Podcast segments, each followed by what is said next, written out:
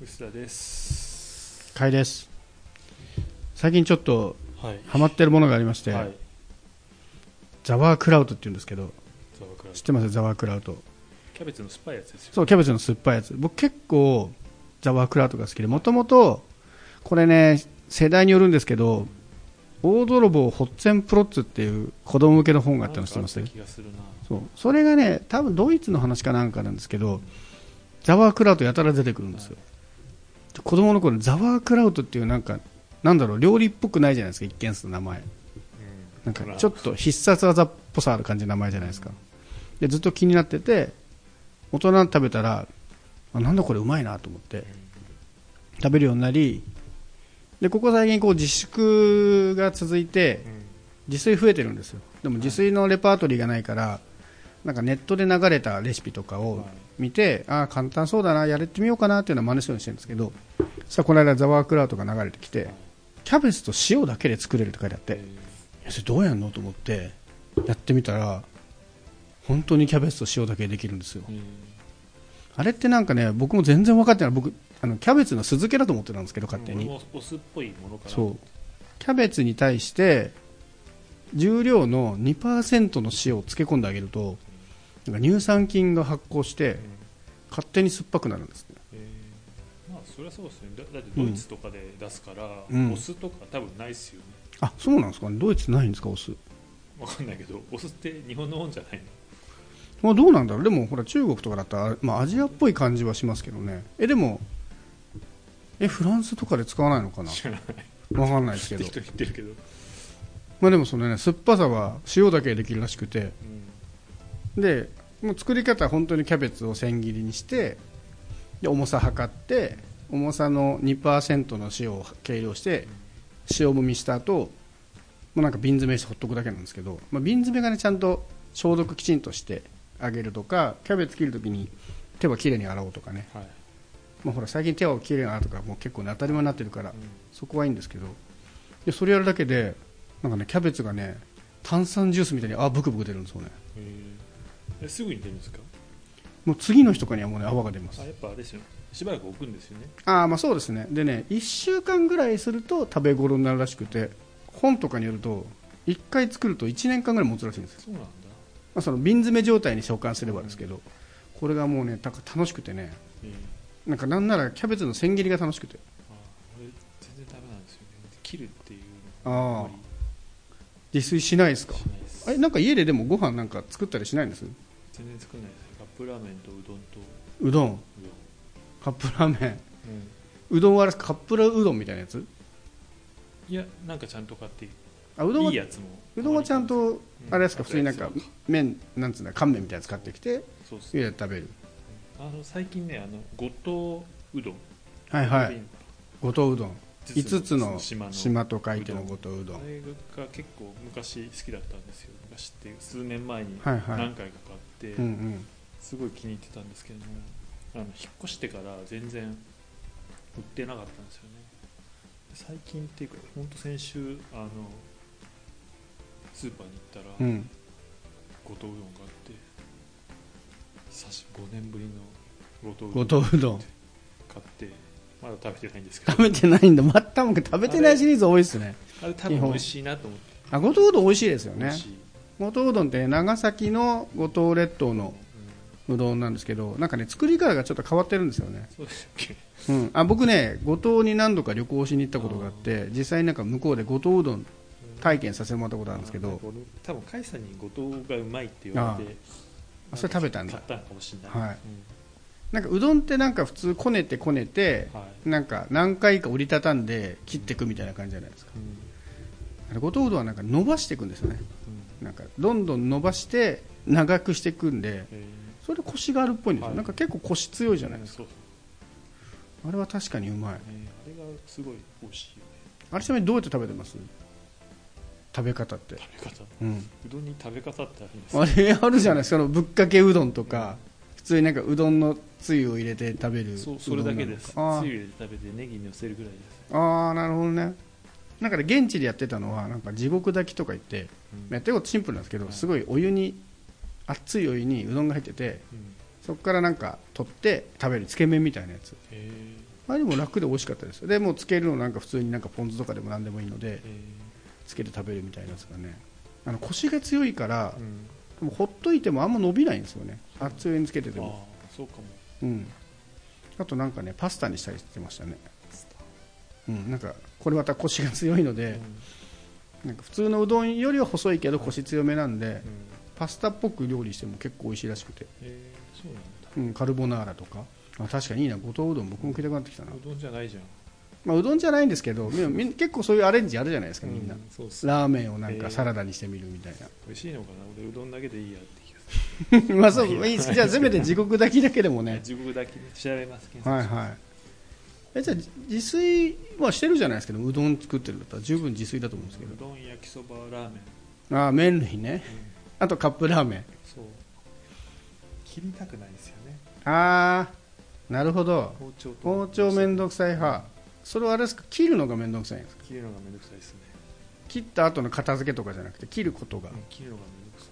ああそこはなんかうまく切れないかとかですか？それも切るのがめんどくさい。うんうまあそこかなるほどね、あと包丁片付けるのもなんかまあ確かに片付けるのはめんどくさいですけどね。僕でもね高校の時にファミレスのキッチンでバイトしてたんで、はいはい。包丁切るのは嫌いじゃないんですよね、うん片付けるの嫌いなんですけど。うんただなんか料理するのってなんかねこれホットクックの時に似たような話した気がしますけど、もう準備が嫌いなので料理してあとこう火をかけて肉焼いたりとか茹でたりとかは割と好きなんですけどそのためにすごい事前準備いるじゃないですか。うんはい。肉を下味付けてとか。うんあれが面倒くさいんですよね。でもね最近だいぶ変わってきました。そうは言いながらうん。生姜とかも僕面倒くさがりなんで生姜チューブでいいやってずっと思ってたんですけどいや自分ですった生姜はうまい。ん吸った方がうまいですね。もうなんか圧倒的でした、うん。もうなんか本当ごめんなさいと思います。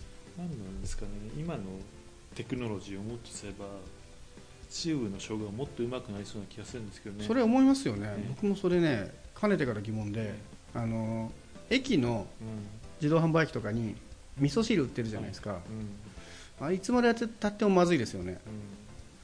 うん。でなんでかなと思って僕なんで駅の味噌汁美味しくないんだろうと俺原材料見たんですけどうん必ず水飴が入ってるんですよね。